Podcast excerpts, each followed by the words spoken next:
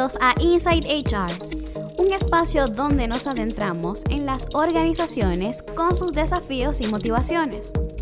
Queremos brindarte herramientas para afrontar el cambio, entendiendo que el más importante es el que sucede de adentro hacia afuera.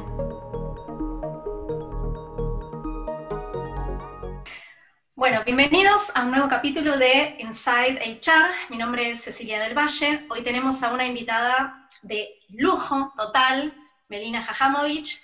Meli es trainer, coach, speaker en Agile Cooking. Es autora del libro Agilidad en cuatro estaciones, súper recomendable. Si no lo leyeron, léanlo. Es experta en agilidad y es dueña de una energía hermosa y contagiosa y nos debíamos un café, Meli, y llegó el momento, así que más que bienvenida. Lo hicimos un poco público, lo único. Con apenas público, Apenas público, pandemia mediante, pero bueno, llegó el momento del café que nos, debíamos. Em, yo participé del programa que Meli coordina en la DITELA de Learning Agility, que fue una experiencia súper linda, enriquecedora. Y, bueno, tengo un montón de, preguntas, Meli. Em, así que si, si estás lista, arrancamos. Súper lista, agradecida por la invitación al café. Eh, a esta hora ya no podemos comer masitas ni, ni, ni medialunas, eh, pero nada, un honor total y contenta de estar charlando con vos. Qué bueno, Meli, me encanta. A ver, para arrancar, siempre me llamó la atención el nombre Agile Cooking. ¿Cómo se cocina la agilidad? Contanos un poco.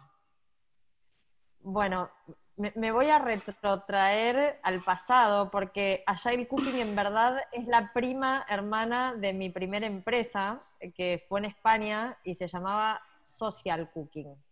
No, social, así, viste, como mencionan los, españoles. Em, y cuando empezamos a buscar nombre acá para, para la empresa, surgió lo del cooking otra vez a mi socia le encanta cocinar y a mí me encanta comer.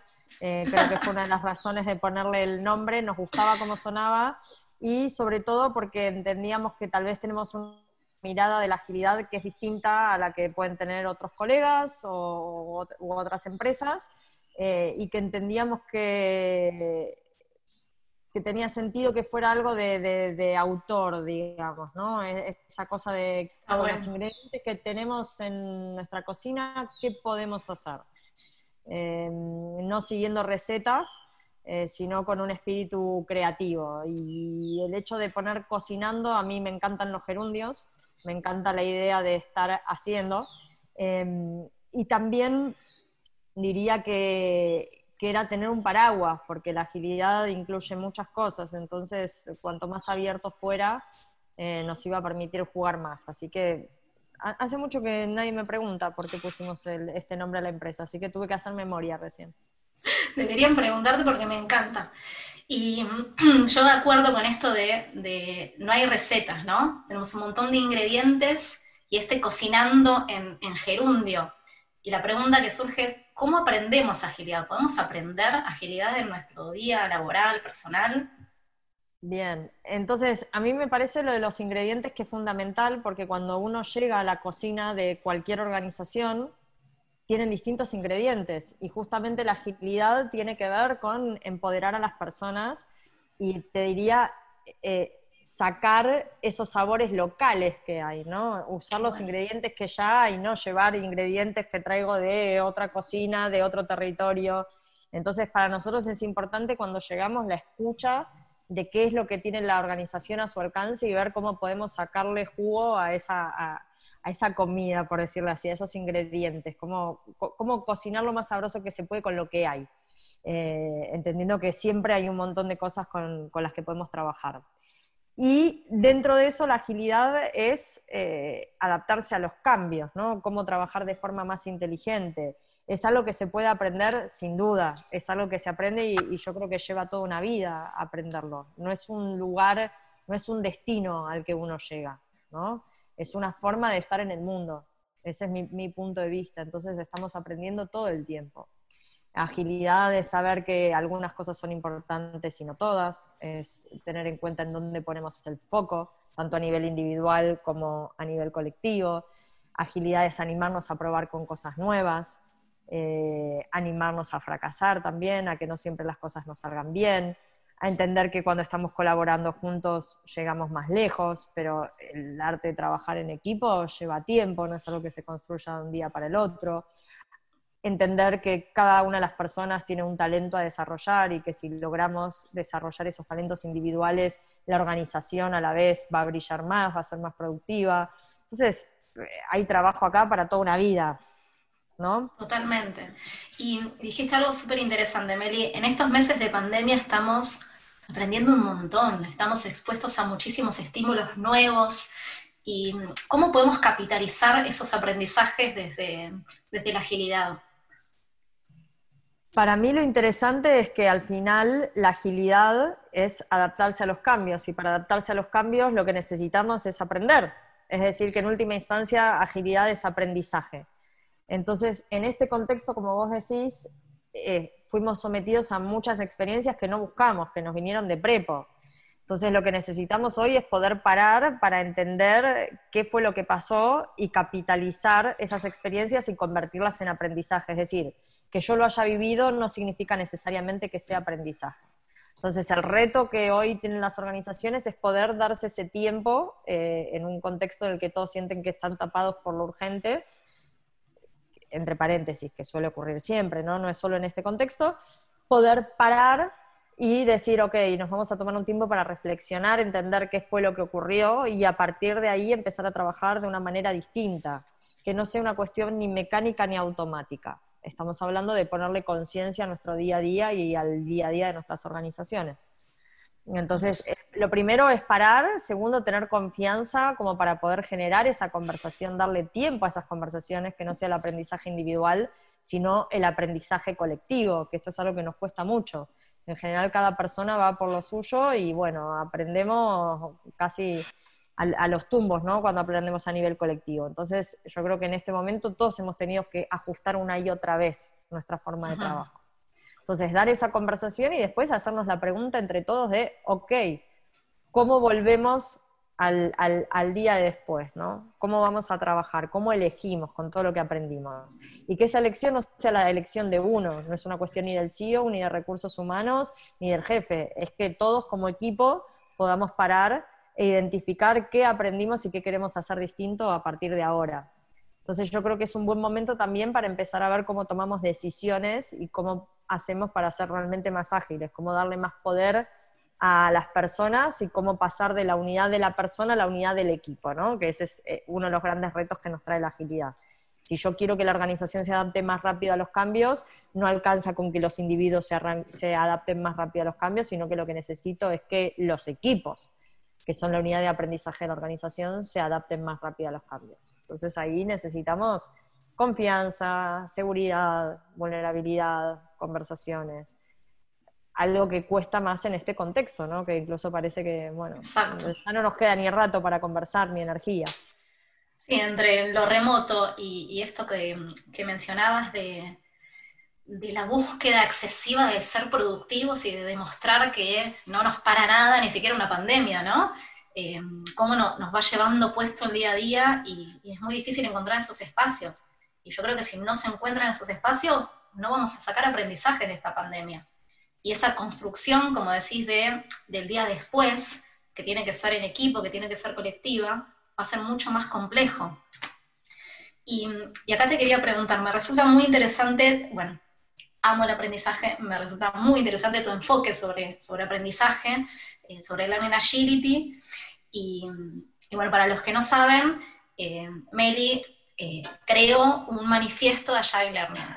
Les sugiero seguirla en las redes y poder compartir esa, esa información que es realmente súper rica porque, como dijiste, sin aprendizaje no hay cambio.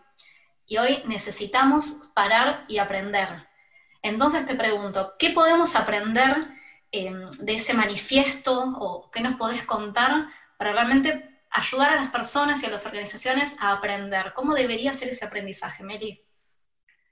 A ver, en cuanto al manifiesto, eh, surgió con un espíritu de, de, ser copiones, digamos, ¿no? Nosotros venimos de la agilidad, la agilidad nace de un manifiesto y a mí me parece brillante que a alguien se le haya ocurrido hacer un manifiesto. El manifiesto de agilidad lo hicieron 17 desarrolladores de software y lo interesante del manifiesto es la conversación que abre.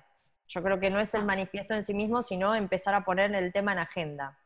Y a mí me pasa, eh, esto es un dato curioso, mi queridísimo dice que yo soy como un MP3, ¿no? que yo funciono compactando la información. ¿Por qué te digo esto? Porque a mí no me, no me gusta ir al detalle, a mí me gusta quedarme con la macro. Entonces el manifiesto me parece que es eso, que resume muchas ideas en algo cortito, fácil de entender y que nos abra espacio a algo, algo nuevo. Entonces el manifiesto de Learning fue surgiendo de manera natural y orgánica, no, no fue algo ni pensado ni buscado. A mí me pasó que en este contexto de pandemia fue casi una catarsis empezar a escribir todos los días en LinkedIn. Sentía que aprendía mucho, tengo oficio, digamos, de escritora porque trabajé una buena temporada cuando era chica en prensa, entonces escribo a la misma velocidad que hablo y lo disfruto. Y de a poco fue saliendo, fue saliendo solito, así como, bueno, vamos escribiendo una reflexión, otra reflexión y apareció el manifiesto. Entonces, em, el objetivo de este manifiesto justamente era poner en agenda un tema que para mí todavía no se está conversando demasiado, eh, y tiene que ver con nuestra cultura. Nosotros tenemos una cultura muy individualista a nivel sociedad y también a nivel de organizaciones. ¿Qué significa esto? Que en general nos enfocamos en qué es lo que puede un individuo, cómo formamos al individuo, cómo buscamos a los mejores talentos individuales. Y el, el, desafío que tenemos es el desafío colectivo. Y esto los argentinos, ni hablar, yo siempre cuento la anécdota que una vez iba con un coche por el medio del Pirineo, cuando había llegado a vivir a España, y veo un cartel que decía chocolates de la abuela. Y digo, Paco, le digo, frena un minuto, esto parece Bariloche. Bajamos, imagínate una tienda en el medio de la nada Pirineo, y efectivamente era un argentino, y el argentino me dijo, Viva, vos sabés lo que pasa, pones un argentino, funciona en cualquier parte. Pones dos, más o menos. Pusiste tres, la fastidiaste. La palabra fue otra. Entonces, el reto que tenemos acá es cómo hacer para que las organizaciones empiecen a darle lugar a lo colectivo, a que el aprendizaje de la organización ocurre con los otros, que aprendemos en red, pero no solo que aprendemos en red, sino que tenemos que hacer que circule lo que aprendemos entre los unos y los otros. Entonces, el, manifiesto tuvo la intención de salir de la idea esta de que tenemos que aprender a aprender a nivel individual para pasar a la idea de que tenemos que aprender a aprender juntos. Y en el fondo lo que hicimos fue sintetizar lo que otros muchos eh, autores llevan décadas diciendo, pero eh, nos basamos sobre todo en Sench y en cómo construir organizaciones inteligentes. El reto que tenemos hoy es empezar a entender que no basta con que los individuos aprendan, sino que la organización tiene que aprender. Y para eso necesitamos ciertas condiciones. Entonces, cada uno de los valores del manifiesto apunta a esas mínimas condiciones que tienen que darse para que la organización pueda aprender. Pero que esas mínimas condiciones es un cambio de mindset de las personas y de la cultura de la organización. Y por eso es tan difícil, porque en general la gente diría, bueno, ok, dame el nuevo plan, ¿cómo tengo que hacer un nuevo plan de formación? No, es que justamente lo que tenemos que dejar de pensar es que aprendemos a partir de talleres nada más, que aprendemos eh, a través de seguir un plan de formación o de capacitación anual y la detección de necesidades. Eso nos da seguridad y a nadie lo echaron por trabajar de esa manera. El problema es que lo que puso en evidencia, y yo creo que por eso esto nació en medio de la pandemia, es que ese modelo no nos preparó para esta situación, no nos ayudó. Y eh, eh, esto es como un ida y vuelta, ¿no? El sistema educativo, bueno, esto vos lo sabes mejor que yo, el sistema educativo nació para reproducir el mundo industrial. Y a la vez, hoy por hoy, las organizaciones tienen un sistema educativo, digamos, este, un sistema de formación que es exactamente igual al del sistema educativo. Y que lo que está es puesto en jaque. Lo que pasa es que es mucho más fácil eh, hablar de que el sistema educativo hoy tiene que replantearse. Hay pocos, creo yo, esta es mi humilde mirada, pocos hablando de que los sistemas de formación de las organizaciones tienen que cambiar porque eh, son los sistemas que mueven billones en el mundo. Entonces eh, es complicado tocar y eso. Sobre todo hoy, Meli, que todo está orientado a, tener nuevas habilidades, ¿no? Esta situación también puso eh, en una situación muy complicada qué habilidades necesitamos para la empleabilidad hoy. Y hoy hablar de aprendizaje va a ser sumamente importante, porque tenemos eh, un capital humano enorme que volver a, entrenar en estas habilidades mal llamadas soft skills o habilidades blandas, y el sistema, los sistemas de aprendizaje hoy que, como decís, están eh, diseñados con esto que yo todavía no puedo creer que siga, que es de, la revolución industrial, no van a servir y van a servir cada vez menos. Y diseñar, como decís vos, el manual de cómo vamos a aprender este año, no solamente es lo menos ágil del mundo, sino que no nos va a servir. Entonces, ¿cómo perdemos esa seguridad y diseñamos nuevos sistemas? Y acá me parece también es importante ver el, pensamiento sistémico que, que traías también. Sí, y, yo creo que hay algo interesante con lo que decís, que hasta ahora además se habla mucho del futuro del trabajo, ¿no? Está lleno de speakers, libros hablando sobre el futuro del trabajo. Y a mí me devuelve otra pregunta, que es cuál es el futuro del ser, digamos, ¿no? O sea, ¿para qué está, ¿cómo estamos educando a nuestros hijos para el futuro que viene? Porque se sabe que no solo van a cambiar los trabajos, también vamos a cambiar de profesión a lo largo de nuestra vida y que el problema más grave que vamos a tener, no sé si leyeron uno de los últimos libros de Harari, el de las 21 lecciones para el siglo XXI, es la epidemia global de estrés. Es que vamos a estar todos tan saturados porque no sabemos cómo manejar el cambio que nos vamos a terminar enfermando. Entonces, lo que necesitamos es empezar, como decías vos, a prepararnos y tener otras herramientas que no se aprenden en los talleres, que se aprenden viviendo y que tienen que ver con ser más resilientes, ser más resilientes uno consigo mismo y con los otros. Y como decías, ahí aparece la dimensión del, sistema, es que yo primero no soy un individuo solitario y que sobre todo no estamos en, en, términos lineales de causa y efecto. Yo hago esto, ¿no? que es como la gente va al curso yo cuento las horas que hicieron, pongo en el TIC y aprendieron. Es que el aprendizaje no funciona así. Es más bien eh, un sistema vivo con interdependencia, con un propósito que es la propia supervivencia del, sistema, ¿no? en el que tenemos que empezar a mirar las cosas de otro modo, salir de esta, de esta lógica de causa y efecto que nos lleva a engaño.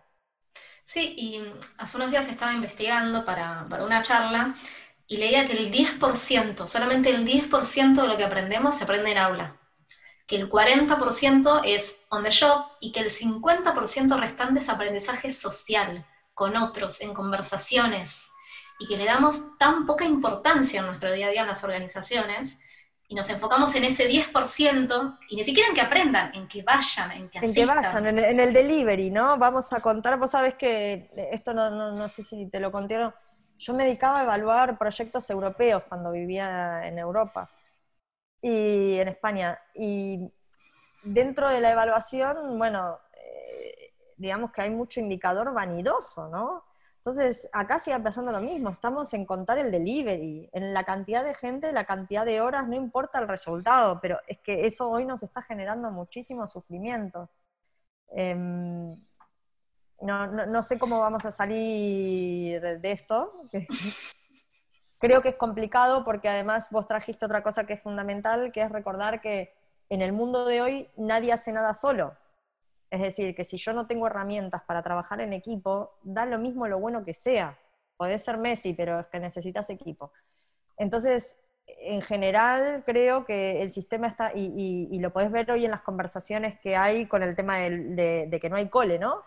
las conversaciones están en cómo vamos a seguir el programa de matemática, pero es que tal vez hay otras cosas que tengamos que aprender estos años eh, que nos permitan vivir una vida un poco más feliz, porque al final somos humanos, no somos máquinas y parte de, piecitas de un engranaje, ¿no? Entonces yo creo que, eh, no sé, probablemente las personas que estén escuchando esto mañana, em, que hayan hecho algún taller de coaching, hay herramientas que nos tendrían que enseñar sobre nosotros mismos y sobre los vínculos que tendrían que ser más importantes que cualquier otra asignatura. Eh, eh, es que es, lo que no puedo prescindir para estar en el mundo. Si yo no me entiendo conmigo misma y no me entiendo con los otros, y ojo, que no hay un punto de llegada, ¿no? Eso es trabajo para toda la vida y, cada nuevo cruce con una persona me da para seguir aprendiendo, pero la realidad es que eso es lo que no tendríamos que poder negociar. Porque después a cada persona le interesa es lo que, lo que decís siempre de, la mentalidad de crecimiento, ¿no? Y que, hoy es mucho más importante para mí eh, poder formar en el mindset. De, agilidad, de cambio, de resiliencia, de convivir con uno, convivir con el otro, de, poder tener esta, esta visión de crecimiento y no la mentalidad fija, porque eso es lo que nos va a permitir sobrevivir a todo lo que se va a venir. Porque hoy como estamos y con los sistemas que tenemos, está oscuro el panorama. Sí, es fundamental que revisemos bien nuestras creencias, qué cosas nos decimos y andamos diciendo por ahí a los nuestros. Me parece que esto es fundamental. Para los que tenemos hijos chicos, eh, bueno, es, todo el tiempo un ejercicio de conciencia, ¿no? Total.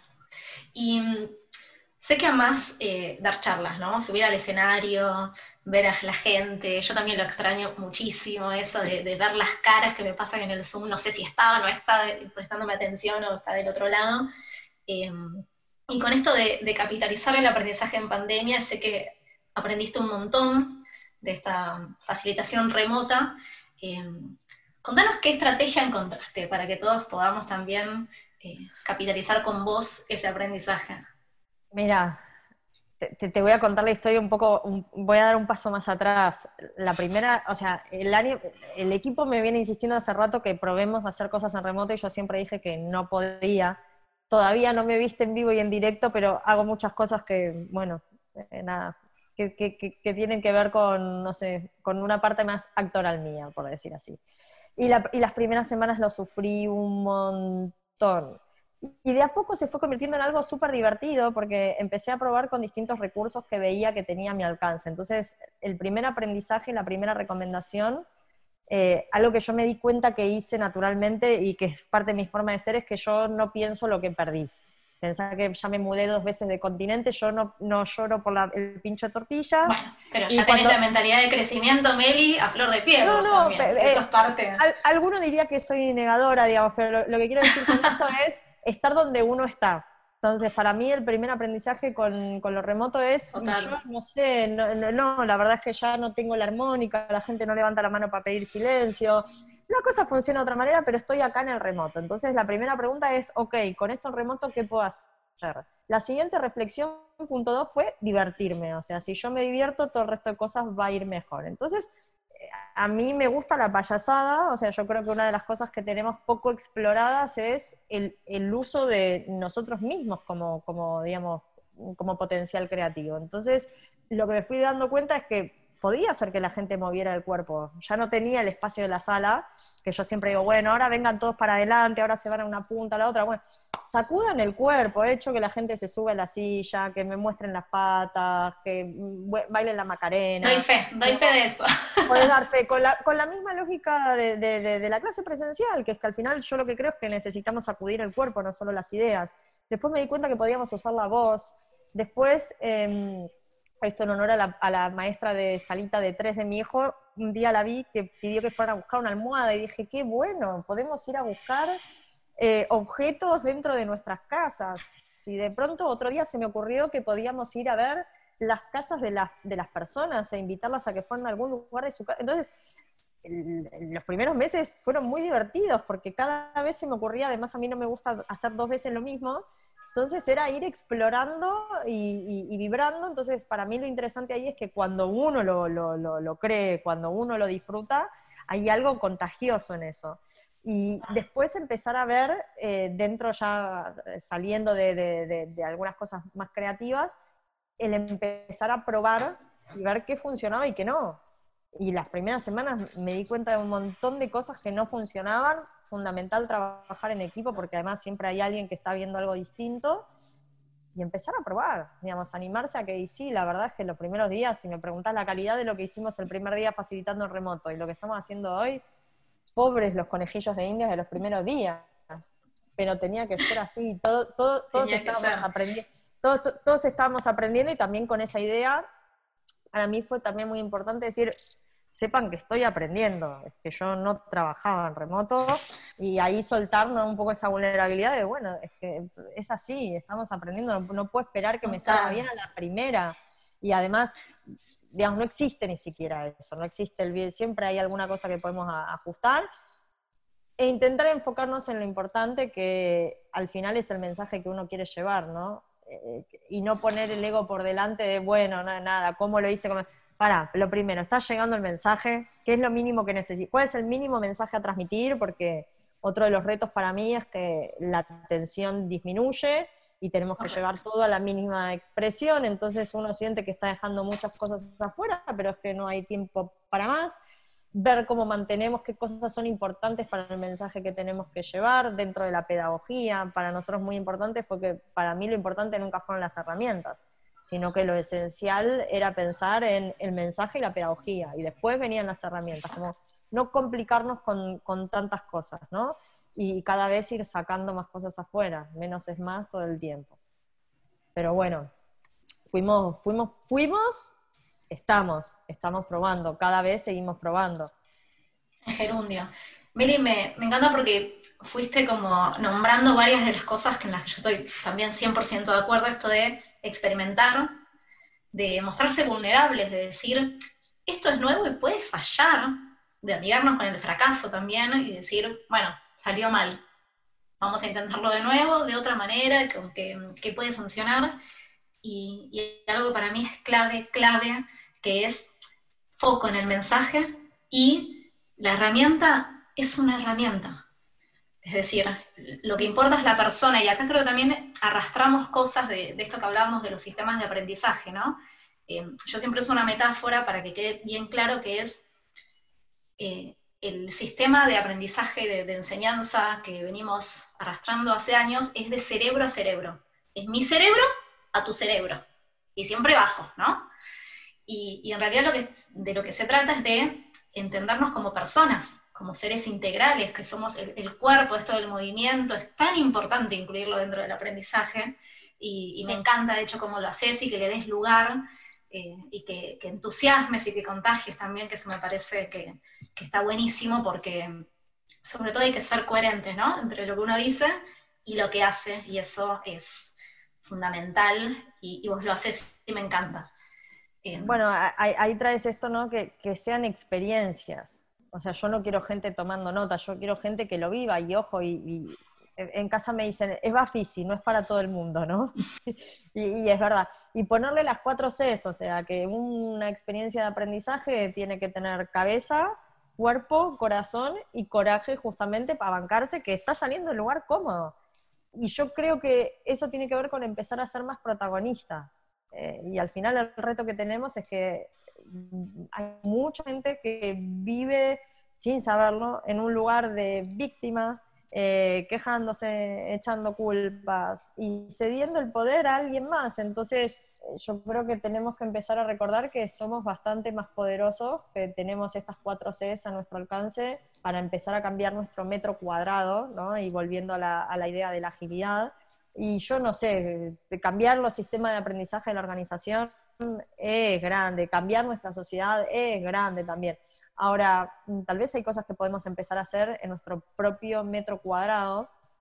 Y un aprendizaje que me trajo muy importante esta, este contexto de pandemia, te lo comparto, creo que no lo, no lo compartía mucho, es empezar a confiar en el mensaje que cada uno tiene para compartir, ¿no? Como que estamos muy acostumbrados a esta visión de los expertos, eh, en la que solo algunos tienen el derecho a decir eh, o hablar o a opinar, y el resto lo que tenemos que hacer es hablar en nombre de los grandes próceres del mundo, ¿no? Eh, y no tenemos voz propia. Entonces, para mí algo interesante ahí es empezar a confiar y empezar a liberar lo que, lo que sabemos también, y que no solo sabemos de leerlo, sino que sabemos de haberlo vivido.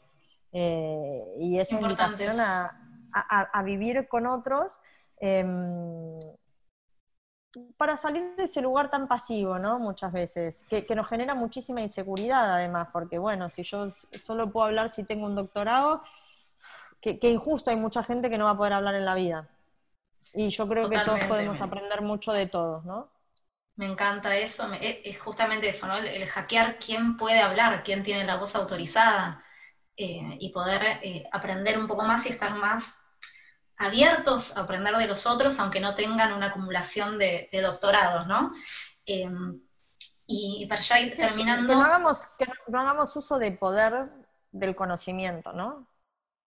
eh, que es que al final parece que si yo hablo difícil, si saco chapa, porque al final lo que estamos logrando, o sea, para mí algo interesante es que el aula debería ser un lugar seguro. Eh, eh, estoy yendo al, ejemplo extremo, ¿no? Un lugar seguro en el que uno pudiera tener confianza, en el, que, en el que pudiera opinar, en el que pudiera hablar, en el que pudiera equivocarse, pero ni siquiera en el aula lo podemos hacer. Entonces, a tal punto hemos llegado que como para que te animes a, probar en la vida misma, ¿no? Ni siquiera en la caja negra. Ese es uno de los principales problemas de, la educación, que es gravísimo el no, no poder tener un entorno seguro para equivocarse, para fallar, porque si no te equivocas no aprendes. Entonces, eh, ya desde muy chiquitos estamos enseñándole a la gente que equivocarse está mal, y sin equivocación no hay innovación, no hay aprendizaje, no hay cambio. Es un problema muy grave. Em, te quería preguntar, Mary, como para ir cerrando, uno de los motivos por los que eh, conecté a nivel personal con vos y es que vivís y, transmitís tu propósito, ¿no? Y preguntarte, ¿qué, ¿cuál es el reto hoy? ¿Qué te mueve? ¿A dónde va Meli en el futuro? No tengo idea. Hay, hay, algo eh, bastante maravilloso en esto. Yo siempre cuento que hace unos 10 años, en un curso para emprendedores, yo dije que quería dedicarme a dar charlas, pero yo en ese momento me dedicaba a escribir proyectos, no tenía demasiado contacto con personas, salvo algo de trabajo de campo y demás, y no sé por qué lo escribí. Afortunadamente eso ha ocurrido, o sea, claramente era algo que, que quería hacer, eh, pero de a poco lo que, hablando de confianza, fui confiando en dejarme llevar por, tal vez es un poco eh, caprichoso, ¿no? Por lo que me aparece, por lo que siento en cada momento, entonces no tengo ni idea dónde me va a llevar. O sea, lo maravilloso de esto creo yo que cuando uno desea genuinamente algo, me voy a poner un poco esotérica, las cosas van pasando muy rápido. Entonces, mi sueño, por ejemplo, el año pasado, yo ya estoy con esta idea de, de las organizaciones que aprenden hace un año y medio, dos y fue apareciendo solo. Terminé de escribir el libro de agilidad en cuatro estaciones y ese mismo día, al día siguiente, empecé a dar los primeros talleres de aprendizaje. Y de pronto algo que me andaba dando vueltas en la cabeza es mm, que la gente está con un ritmo muy difícil de llevar, ¿no? que estamos muy desequilibrados. Y al tiempo de pronto estoy dando charlas de eso. Entonces hay algo que creo que tiene que ver con que a mí lo que me gusta es leer qué anda dando vueltas, qué anda pasando, eh, y sobre todo que es, me pasa lo mismo que la mayoría de gente, entonces lo que hago es ver cómo me lo aplico a mí, cómo lo hago distinto para mí, y lo comparto y lo enseño porque es la forma además en la que más aprendo, ¿no? Cuando uno se lo enseña a otro. Entonces, a mí me funcionó y a mí, no sé, por ejemplo, lo que decías antes, ¿no? El cuerpo, este, eh, eh, poder construir esas relaciones de confianza en casa, en los equipos, poder decir lo que uno siente, poder desde ahí tener un espacio seguro en el que uno es quien es. Eh, después todo el resto de las cosas van fluyendo, entonces no tengo ni idea dónde va a llevar. La realidad es que va a ser, supongo, el olfato de lo que ande haciendo falta. Em, es eso. Lo importante es que seguramente te vamos a seguir a donde te lleve el, futuro y, estos sueños. Bueno, em, espero que me acompañen porque me encanta. Bueno, Meli, eh, muchas gracias por, la conversación, por, permitirnos eh, conocerte un poquito más. Seguiré hablando eh, varias horas. pero bueno, algún mensaje, que decíamos lo importante es el mensaje, ¿no? Que quieras para cerrar, que, nos quede a todos los que, los que te escuchamos. Mira, e, es un mensaje que ya he usado en muchas charlas, pero que a mí me sigue convocando, ¿no? En, mi caso no, tengo casi familia para arriba, digamos, no, no, no viven ni mis viejos ni mis abuelos, y me quedan las cosas que me han dejado, ¿no? Que son, son muy importantes para mí. Y eso me hace prestar atención lo que te decía antes, a qué le cuento a mi hijo eh, y a cuál es el mensaje más importante que tengo para dejarle. Y yo creo que el mensaje más importante que tenemos cada uno consigo mismo y con los nuestros es confiar, confiar en nosotros. Eh, tal vez no ver tanto afuera, sino poder conectar mejor eh, con, con, nosotros mismos. Eso requiere que bajemos un poco el ritmo, que estemos menos conectados con la tecnología, eh, que busquemos ese saber genuino que tenemos en nosotros mismos y que podemos buscar, eh, en honor a Ken Robinson, que se murió hace poco, cuál es nuestro elemento, qué es aquello que hace que disfrutemos de la vida, porque yo siempre digo, encima me pagan, me pagan por hacer esto, que es que amo hacerlo. Entonces, yo creo que todos tenemos ese, ese arte dentro nuestro, simplemente lo que tenemos que hacer es empezar a buscarlo y conectar con eso. Y si cada uno de nosotros logra conectar con el artista que tiene dentro, no artista porque hace, no sé, arte plástico, sino con nuestro potencial creador, todo va a funcionar muchísimo mejor en nuestro mundo, en nuestra sociedad, y tal vez es simplemente cambiar ese chip, ¿no? El, el no ser simplemente los reproductores de algo más, sino poner nuestra propia cinta de cassette.